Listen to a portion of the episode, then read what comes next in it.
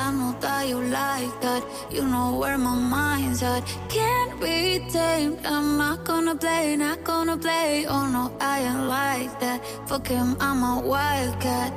Baby, break my heart. Give me all you got. Don't ask why, why, why. Don't be shy, shy, shy. Is it love or lust? I can't get enough. Don't ask why, why, why. Don't be shy, shy, shy. La la la la la la la la. Da da da da da da da da la la la la. La la la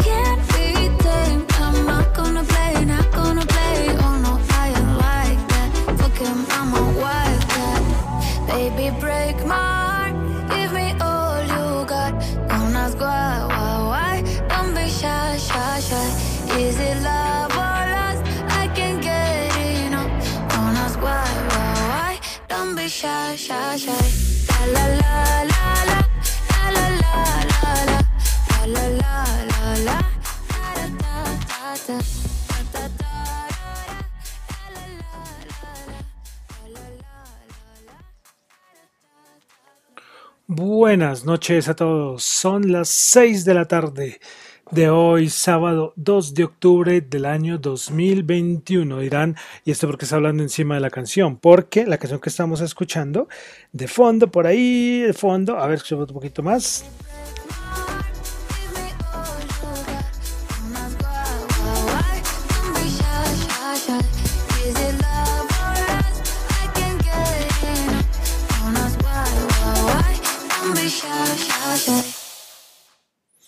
Bueno, ¿y por qué habla encima de la canción? Porque esta canción es una canción que está sonando mucho ahora y fijo, fijo, si la dejo toda, Spotify, no YouTube, YouTube ya sabemos lo de los derechos, pero fijo Spotify me la, me la coge y, y me- baja el, el episodio. Entonces, por eso toca coger y de pedacitos, por eso hablé encima de la, de la canción. Pues bueno, hoy comenzamos, bueno, como es sábado, dije, bueno, vamos a cambiar un poquito de la música, el ritmo. Estamos escuchando la colombiana Carol G con DJ Tiesto en Don't Be Shy. Bueno, entonces quiero saludar a los que me están escuchando en vivo en Radio Dato Economía, los que escuchan el podcast en Spotify, YouTube, bueno, en todas las plataformas. Eh, recuerden que en YouTube escucharán, bueno, de esta escucharán menos. Eso va a ser un pedacito, pero pequeñito, pequeñito. Y los que toman eso en YouTube, por favor, si quieres, dele manita arriba, manita abajo y síganme, síganme. Tengo que ver, a ver si mañana me pongo a ver cuántos seguidores tengo, a ver si completé 50 por lo menos.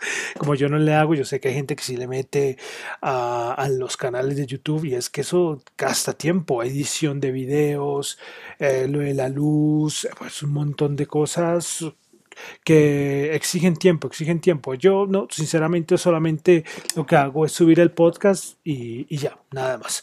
Bueno, los que me escuchan en Apple Podcast también pueden darle una, dos, tres, cuatro, cinco estrellas, lo que quieran y dejar algún comentario.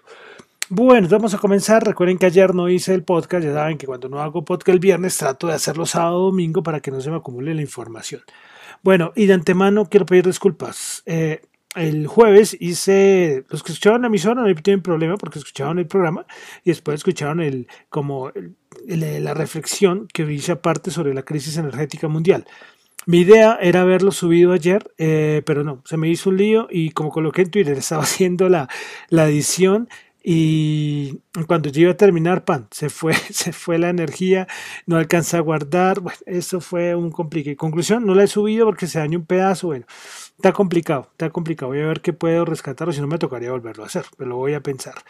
Bueno, entonces vamos a comenzar entonces con el resumen de noticias económicas de ayer viernes y lo que ha pasado hoy que tampoco ha pasado mucha cosa. Comenzamos en Japón, índice de confianza del consumidor en Japón del mes de septiembre se esperaba 37.5 y terminó en 37.8. Pasamos a Europa, venta minoristas en Alemania, el mes de agosto dato mensual 1.1%, se esperaba 1.5%. eh, los datos macros nada que, que mejoran mucho. Bueno, aunque si comparamos este dato de ventas minoristas, el mes pasado había sido una caída de menos 4,5.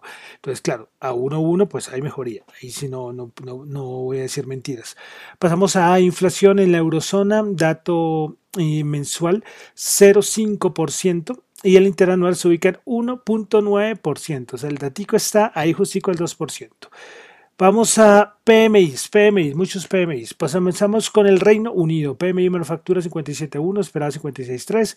PMI manufactura el market, ¿no? Todos esos son market. De Alemania 58.4, esperaba 58.5. En Francia 55, esperaba 55.2. PMI manufacturero en Italia 59.7, esperaba 59.5. En España 58.1, se esperaba 58.2. Y el de la eurozona termina en 58.6, se esperaba 58.7. Bueno, por ahí el peorcito fue el de Francia, pero de todas maneras se mantienen niveles pues presentables, ¿no? Decentes, no como los de China. Pasamos a América con dato también de PMI manufacturero en Canadá 57, el anterior había sido 57.2. Bueno, tuvimos, recuerden que en Estados Unidos son dos, el ISM manufacturero y el de market. El ISM en Estados Unidos 61.1 espera, el anterior había sido 59.9, pues encima de 60 es un dato bueno, y el market 60.7 se esperaba 65. También datos presentables, también buenos, no más que presentables, buenos, estos datos de PMI manufacturero en Estados Unidos. Tuvimos confianza del consumidor de la Universidad de Michigan. 72.8, esperaba 71, también un dato bueno. Eh, ingresos personales en Estados Unidos, 0,2% mes de agosto. El anterior había sido 1.1, este entonces el tático se bajó, aunque cerca lo estimado. Y el anterior era ingresos personales y gastos personales en el mes de agosto, 0,8%, esperaba 0,7% y el anterior había sido una caída de menos 0,1%. Un dato importante, recuerden que la Reserva Federal, ellos no miran sí el dato de inflación, sino miran el PSE, que ya varias veces lo, lo he comentado acá, que es importante. Pues bueno, el PSE se ubicó en 4,3%, el mes, para el mes de agosto, el dato interanual, y excluyendo energía y, y alimentos, se ubicó en 3,6%. Bueno, continuamos con otra noticia, otro medio escándalo.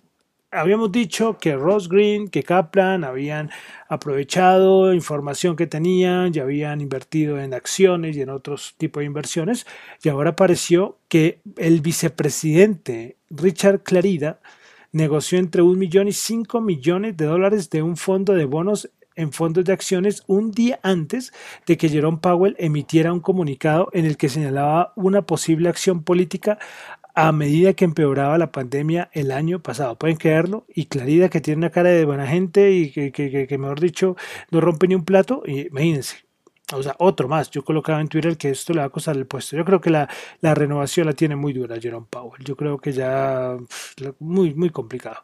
Esto ya, imagínense, la mano derecha, el vicepresidente. sí, increíble. Bueno. Eh, bueno, y todo el lío que seguimos allá en la Cámara, en el Senado, Cámara de Representantes de Estados Unidos, allá apareció Biden tratando de, motivar a los políticos, pero no, nada, no se logró nada, se retrasó la votación para el plan de infraestructura, bueno, eso sigue congelado el, tope de deuda, todo esto sigue ahí. Qué, qué, ¿no? Qué show este de Estados Unidos. Bueno, pasamos ahora, ya seguimos en América, vamos a, Brasil, donde tuvimos el PMI manufacturero 54.4, esperabas el anterior 53.3. En Colombia, entramos de una vez a Colombia, pues también acá tuvimos el PMI, el índice de gestión de compras, que es del sector industrial, el que cada vez nos muestra la vivienda pues incrementó desde los 53.2, que era el mes de agosto, subió al 55.5 en septiembre eh, y experimentó la mejoría mensual más notable de las condiciones del sector en más de una década. Pues la última cifra, decir, los 55.5, fue la segunda más alta registrada, solo por debajo del 58, del 55.8 alcanzado en abril del 2011. Un dato importante también de en Colombia, el PMI del sector industrial colombiano. Bueno, pasamos ya a mercados. Eh, petróleo, petróleo, mucho, mucho, que hablar, mucho que hablar. Eh, esta semana, es que esta semana fue interesante, ¿no? Para commodities. Eh, yo les comentaba en, este especial, ¿no? este podcast especial que fue un caos porque al final lo puede subir, pues les comentaba la importancia que, que va a tener el, petróleo en los siguientes en los siguientes meses. Pues Bank of America eh, afirmó el día de ayer, en, eh, afirmó en un informe que debido a la crisis energética y la alta demanda en el invierno que se viene, el precio del barril Brent podría llegar y pasar los 100 dólares por barril. Y esto desataría una crisis a nivel de inflación. Ojo con esto. El Banco of America ha hecho muy buenos análisis. ¿eh? JP Morgan también dice que aumentó, el, ayer aumentó el objetivo de fin de año del Brent. Su anterior estimación era de 78, ahora lo subió a 84. Todos alcistas en petróleo. Impresionante, impresionante. Eh, bueno, y también recordemos que Estados Unidos está muy preocupado, y por eso la Casa Blanca cada rato está diciendo que por favor dialoguemos, señores de la OPEP, no quiero que, las, que esto siga tan arriba, pero, pero es que eso no es tan fácil de, regularlo, es un problema más complicado, un poco más estructural, podríamos decirlo así, más grande, más macro, eh, sí, complicadita, complicadita la, la situación. Bueno, entonces Vamos a pasar a los índices. ¿Qué pasó ayer? Rebote, rebote. Les cuento que hoy estuve aprovechando que no hice ayer el programa. Saben que sigo mucho los, a los cuantitativos. Ustedes pueden seguirlos. Maquiálico de, de Nomura, el, el este japonés la empresa esta, inversiones japonesa, la banca privada japonesa y, y Spot Gamma, creo que es el otro, eh, que también dan informes de informes cuantitativos, que me gusta seguirlos porque, porque como les siempre les he dicho, ellos no solamente análisis técnico, ellos no solamente ven las, las velas y que todo el mundo, que normalmente vemos, sino que ellos se meten mucho más allá, ellos se meten más adentro del mercado. Y les digo una cosa, en ningún momento esta semana, aunque fue una semana de cierta manera mala para los índices de Estados Unidos, no se ve crash por ningún lado. No se ve eh, así que haya un apetito vendedor por ningún lado. Entonces, eh, ojo, que podríamos tener un rebote alcista importante bueno, no importante, porque tampoco es que esto le quede mucho espacio por arriba, pero sí salir de estas zonas eh, bajitas. Y lo demostramos el viernes. El viernes ya vamos a mencionar los índices, rebotaron con bastante fuerza y a niveles técnicos importantes. Entonces fue una semana interesante. Bueno, el Nasdaq 100 subió 102 puntos, 0,7%, 14.791 puntos. Principales ganadoras del día, Mario International 5.3, Booking Holdings, perdón, 3.4, Microsoft 2.5%. Principales perdedoras, Moderna bajó el 11.3, Regeneron Farmacéutica bajó el 5.6 y JD.com bajó el 3%. Vamos ahora con el SP500 que salvó, que salvó 4.357. Lo importante era no quedar por debajo de los 4.200 y pico y, lo, y digo, una subida importante, subió el 1,1%, subió 49 puntos, 4.357 puntos. Principales ganadores en el SP500, CF Industrial Holdings subió el 9,5%, Penn National Gaming subió el 8.5% y Meranco subió el 8.3%. Vamos ahora a, a, los principales perdedores en el SP500. Moderna bajó el 11.3%, caía fuerte. Riener Pharmaceuticals bajó el 5.6% y Kroger Company bajó el 3.1%. Y vamos al Dow Jones. El Dow Jones subió 482 puntos, 1,4%, 34.326. Para ganadoras en el Dow Jones, Meranco subió el 8,3%, Walt Disney subió el 4%, American Express subió el 3,8%. Principales perdedoras, Walmart bajó el 1,6%, Johnson Johnson el 0,6% y Walgreens Boots bajó el 0,5%. Bolsa de Valores de Colombia, el Colcap subió 8.06%, 1.370 puntos. Yo por eso coloco hoy en la mañana que fue una semana importante para el Colcap, porque eh, después de un año, porque es que hace un año exacto, eh, subió toda una semana, es decir, de lunes a viernes, no cinco días seguidos, sino, sino toda una semana subió, algo que no pasaba desde la semana del 5 de octubre del año pasado. Fue, ha sido la mayor semana con mayor subida sí, esta semana fue el 4,6, no, no me entiendo, 4,6% creo que fue, bueno, no me acuerdo, sí, no me acuerdo el porcentaje exacto, pero sí ha sido la mejor semana de todo lo que vamos del 2021. Y en el mundo, como esta semana tuvimos fuertes bajadas, eh, fue la bolsa que más subió. Bueno, creo que el, Mar, el Merval Argentina también está por ahí, pero año, eh, semana buenísima para el Colcap. Bueno, Bolsa de Valores de Colombia, el que más subió el día de ayer fue Fabricato, 4,5%, con concreto subió el 3,6% y Canacol subió el 1,9%. Principales perdedoras, Balsimesa 21%, Avianca bajó el 7,6% y Enca bajó el 2,3%. 2%. Bueno, pasamos al petróleo 75.7, subió 0.6, el WTI, el Brent 79.1, subió 0.7, el oro 1761, uy, que suena por ahí, 1761 subió 5 y también semanita interesante que tuvo los metales. Bitcoin y criptomonedas, ya lo vamos a ver porque ayer se metió una subida que todo el mundo quedó, uy, ¿qué pasó acá? Vamos a ver, cómo este mundo cripto es bueno. Principales ganadoras, eh, principales ganadoras, no, en criptomonedas no digo así, siempre digo son los 10 primeros por market cap, quitando las stable coins.